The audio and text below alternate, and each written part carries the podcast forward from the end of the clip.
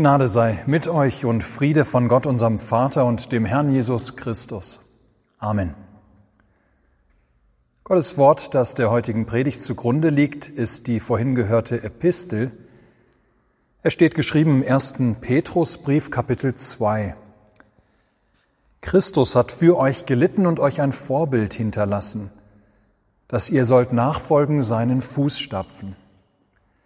Er, der keine Sünde getan hat und in dessen Mund sich kein Betrug fand, der, als er geschmäht wurde, die Schmähung nicht erwiderte, nicht drohte, als er litt, es aber dem anheimstellte, der gerecht richtet, der unsere Sünden selbst hinaufgetragen hat an seinem Leibe auf das Holz, damit wir den Sünden abgestorben, der Gerechtigkeit leben.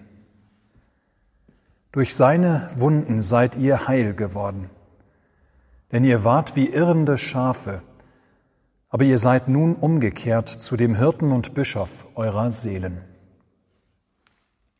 Wir beten. Herr, wir danken dir, dass du auch heute wieder durch dein Wort zu uns sprichst. Schenke uns offene Ohren und Herzen, dass wir deine Anrede richtig verstehen und uns von dir trösten und ausrichten lassen für unser alltägliches Leben. Amen. Liebe Gemeinde, es ist der sogenannte Hirtensonntag, ein Sonntag, an dem es in den Texten und Liedern vorrangig um das Bild von Schafen und Hirten geht. Doch wir werden zugeben müssen, dass dieses Bild von Hirten und Schafen, das diesen Sonntag so sehr prägt, ja, dass dieses Bild uns heute recht fremd ist. Nein, fremd natürlich nicht in dem Sinne, dass wir dieses Bild nicht kennen oder nicht verstehen können, wir kennen dieses Bild sehr gut aus der Bibel. Wer irgendwie kirchlich sozialisiert ist, hat schon früh gelernt, dass wir wie Schafe sind mit Jesus als unserem guten Hirten. Aber dieses Bild von Schafen und Hirten ist kein Bild aus unserem Alltag, kein Bild aus unserer Lebenswirklichkeit, zumal nicht für uns, die wir in der Stadt leben. Wobei ich ehrlicherweise zugeben muss, dass ich beim Vorbereiten dieser Predigt ständig das Blöken der Schafe des Kinderbauernhofs direkt unterhalb meines Büros im Martin-Luther-Haus gehört habe. Ich weiß gar nicht, ob sie immer so laut sind, aber diesmal im Nachdenken über Schafe und Hirten habe ich sie jedenfalls bewusst wahrgenommen. Das Bild von Schafen und Hirten bewusst wahrnehmen und aufgreifen, das wollen wir heute tun.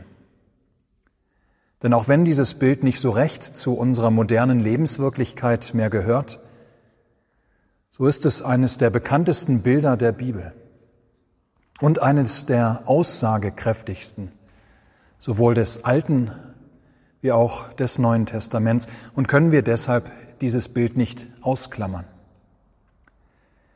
Ein Hirten und Schafe kommen sehr oft in der Bibel vor. Es beginnt schon mit Abel, einen Sohn der ersten Menschen, der ein Schäfer war. Durch das ganze Alte Testament begegnen dann weiter Hirten und Schafe. Und dies ist, wie gesagt, auch im Neuen Testament nicht anders. Ja, denken wir allein an die Bibelstellen, die von Hirten und Schafen handeln, die uns so sehr bekannt sind. Da ist das heutige Evangelium etwa aus Johannes 10, wo Jesus spricht, ich bin der gute Hirte. Oder denken wir an das Weihnachtsevangelium, wo die frohe Botschaft der Geburt des Weltenheilands zuerst zu den Hirten kommt, die bei ihren Schafherden auf dem Feld sind. Denken wir an Psalm 23, dem wohl bekanntesten Psalm unter 150 Psalmen im Psalter, wo das Bild von Gott als unserem Hirten begegnet, bei dem wir es unendlich gut haben. Zugegeben, die zwei Aspekte dieses Bildes, die uns der heutige Predigtext aus dem ersten Petrusbrief aufgibt, die sind erstmal keine besonders erfreulichen. So steht zum Beispiel vorrangig nicht im Vordergrund der Aspekt des liebevoll getragen werdens des Schafes auf den Schultern des Hirten. Auch nicht der Aspekt des sich nicht fürchten müssens beim Durchwandern des finstern Tals, weil der Hirte mit seinem Stecken und Stab bei uns ist. Nein, vielmehr wird uns heute innerhalb des Bildes von Schafen und Hirten diese beiden Aspekte vor Augen geführt. Einmal, wir sind, oder besser, wir waren wie Schafe, die ihren Hirten verloren hatten. Zweitens, nun da wir umgekehrt sind zum Oberhirten Jesus Christus, von ihm gefunden worden sind, kann es in seiner Nachfolge bedeuten, dass wir ungerechtes Leiden zu tragen, zu ertragen, auszuhalten haben. Erstens, ihr Lieben, Schafe sind im Allgemeinen friedfertige Tiere. Aber diese Eigenschaft interessiert die Bibel nicht so sehr. Viel interessanter ist vielmehr, dass Schafe dazu neigen, dass sie weglaufen, ohne dass sie sagen, warum sie sich nicht mehr, warum sie nicht mehr bei der Herde bleiben. Dieser Aspekt interessiert die Bibel vor allem. Petrus erinnert seine Leser mit einem Zitat aus Jesaja 53, dass diese Eigenschaft es ist, die auch uns Menschen auszeichnet, weshalb wir in eben diesem Punkt wie Schafe sind. Dass auch wir dazu tendieren, uns vom Hirten und seinem Willen gerne unabhängig machen zu wollen, gerne eigene Wege gehen, gerne umherirren und herumwandern, die vermeintliche Freiheit suchen, bis wir den Hirten verloren haben. Wie viele Menschen unserer Tage meinen nicht, dass sie mit ihrem Leben ganz gut ohne ihrem Schöpfer, Erlöser, Heiligmacher, ohne den dreieinigen Gott also zurechtkommen können. Dass sie überhaupt gar keinen Hirten brauchen, sondern allein ganz schon oder allein ganz für sich schon wissen, was zu tun ist und wie zu leben ist. Autonom wollen sie sein und meinen es wohl auch zu sein. Aber wir Menschen sind niemals ohne Hirten. Es ist immer nur die Frage, welchem Hirten wir folgen, welcher Stimme wir gehorchen. Adam und Eva zum Beispiel waren niemals frei gewesen in ihrer Entscheidung am Baum, von dem sie nicht essen sollten. Die Frage für sie war immer nur, vertrauen wir dem Wort Gottes oder gehorchen wir der Stimme der Schlange? Und so kommt es, dass viele vermeintlich von jeglichen Hirten freie, unabhängige Menschen doch gebunden sind. Gebunden an Ideologien und Weltanschauungen, von denen sie sich leiten lassen, die jedoch zu keinem wirklichen oder keinem wirklich guten Ziel hinführen, sondern in der Verlorenheit enden, im Nirgendwo und nichts, weil sie aus der Gemeinschaft mit ihrem Schöpfer, Erlöser, Heiligmacher herausgekommen sind, ihren Hirten verloren haben und über diverse Irrwege nicht zu dieser Gemeinschaft und diesem Hirten zurückgefunden haben. Aber auch wir, auch wir, die wir, wie Petrus betont, wie irrende Schafe waren, Vergangenheit, nun aber umgekehrt worden sind zu dem Hirten und Bischof unserer Seelen, Jesus Christus, ja auch wir stehen in der Gefahr, den Hirten immer wieder aus den Augen zu verlieren. Ihr Lieben, dies ist ganz ehrlich meine größte Sorge in dieser Zeit, in der momentanen Corona-Ausnahmesituation, in der wir uns befinden. Und es ist davon auszugehen, dass dieses auch vielen anderen Pfarrern und Bischöfen ähnlich schlaflose Nächte bereitet, dass nämlich im Laufe der Corona-Krise, bedingt durch die massiven Veränderungen im Alltag unseres Lebens, auf die wir uns umstellen mussten, ja, dass dabei so manches Schaf in dieser Zeit auf Abwege gerät. Eben weil so wir so sehr dazu tendieren, lieber eigene Wege gehen zu wollen. Und eben weil diese Krise die Banden, die die Herde sonst zusammenhalten und die Schafe bei ihrem Hirten, Ja, weil diese Banden weggebrochen sind oder zumindest nicht so stark ausgeprägt sind wie sonst. Der gemeinsame Gottesdienst fehlt. Die Feier des heiligen Abendmahls. Die Gemeinschaft untereinander in den unterschiedlichen Gemeindekreisen und so weiter. Ja, die Stimme des guten Hirten ist nicht mehr so laut wie vorher in der Gemeinde zu vernehmen. Zumindest ist es leichter geworden, diese Stimme nicht mehr so richtig zu hören, sie getrost mehr als sonst auch mal zu überhören. Und so ist es gut, wenn wir uns alle miteinander heute von Petrus erinnern lassen an den Hirten und Bischof unserer Seelen, an Jesus Christus der unsere Sünden hinaufgetragen hat an seinem Körper an das Kreuz, damit wir durch ihn die Vergebung unserer Sünden haben und so wieder hineingenommen werden konnten in die Gemeinschaft mit Gott, für die wir geschaffen wurden. Dass wir aus unserer Verlorenheit herausgerettet, aus unserer Verirrung herausgerufen wurden, werden, von Jesus gefunden und in das Haus seines Vaters gebracht werden konnten. Ja, durch seine, durch Jesu Wunden sind wir heil geworden. Wir waren wie irrende Schafe, nun sind wir es nicht mehr. Vielmehr sind wir gefunden worden und umgekehrt worden zu dem Hirten und Bischof unserer Seelen.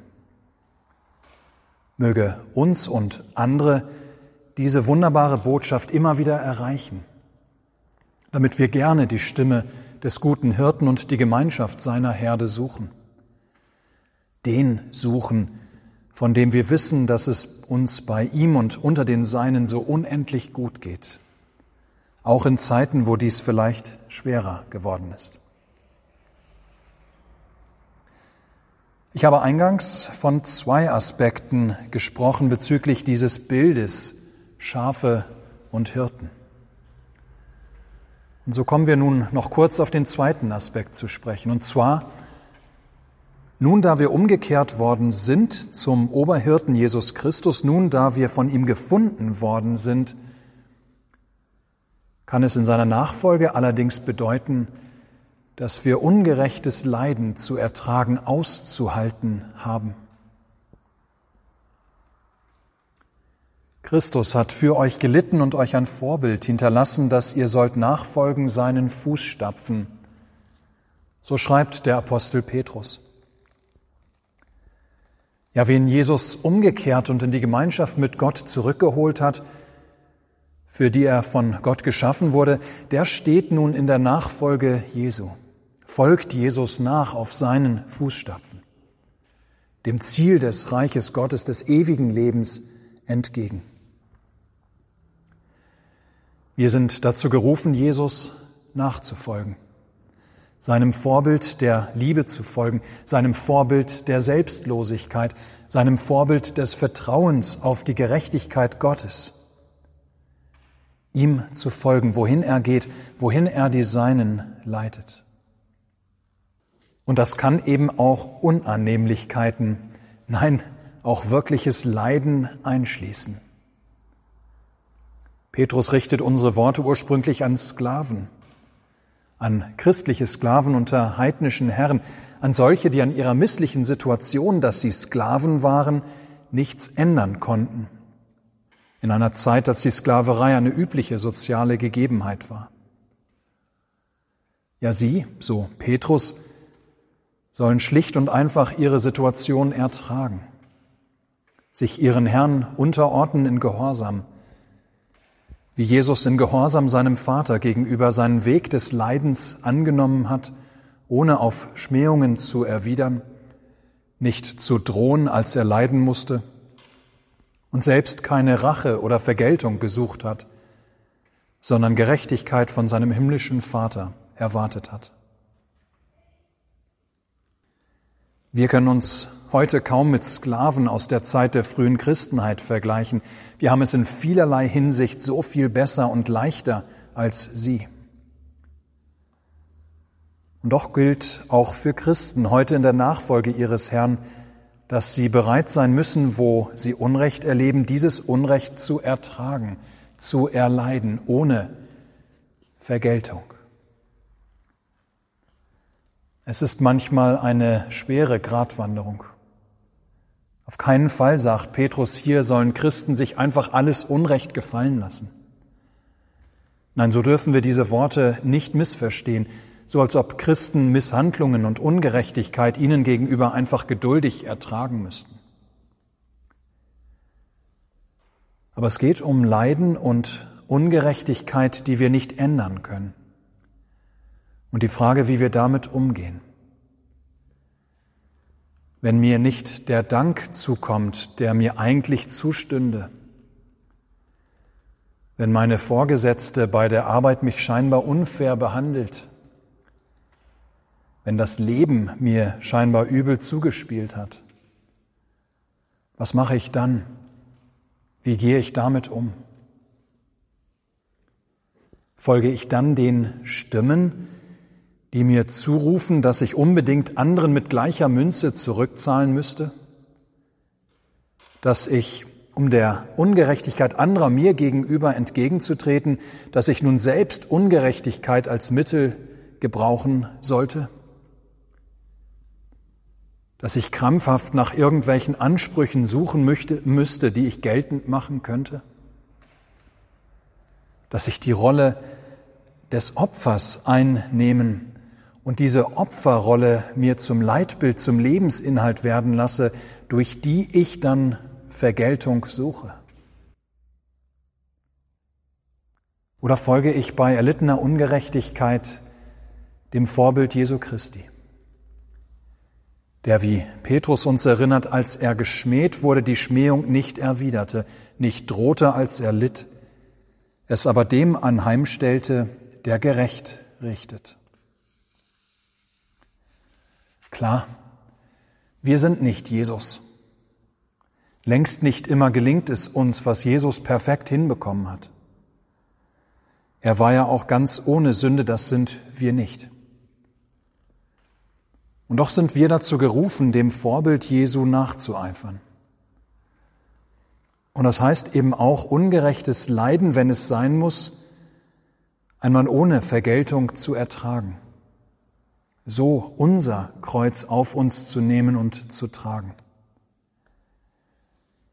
Nicht, weil wir nur so das Heil erreichen könnten, nicht, weil wir uns so den Himmel verdienen wollten, sondern nach dem Vorbild Jesu zum Wohle unseres Nächsten, zum Wohle unseres Mitmenschen. Ja, dass wir bereit sind, in Liebe zu unseren Mitmenschen Leiden und Ungerechtigkeit auch einmal zu ertragen ohne gleich Vergeltung oder Wiedergutmachung zu suchen, auf welche Art und Weise auch immer.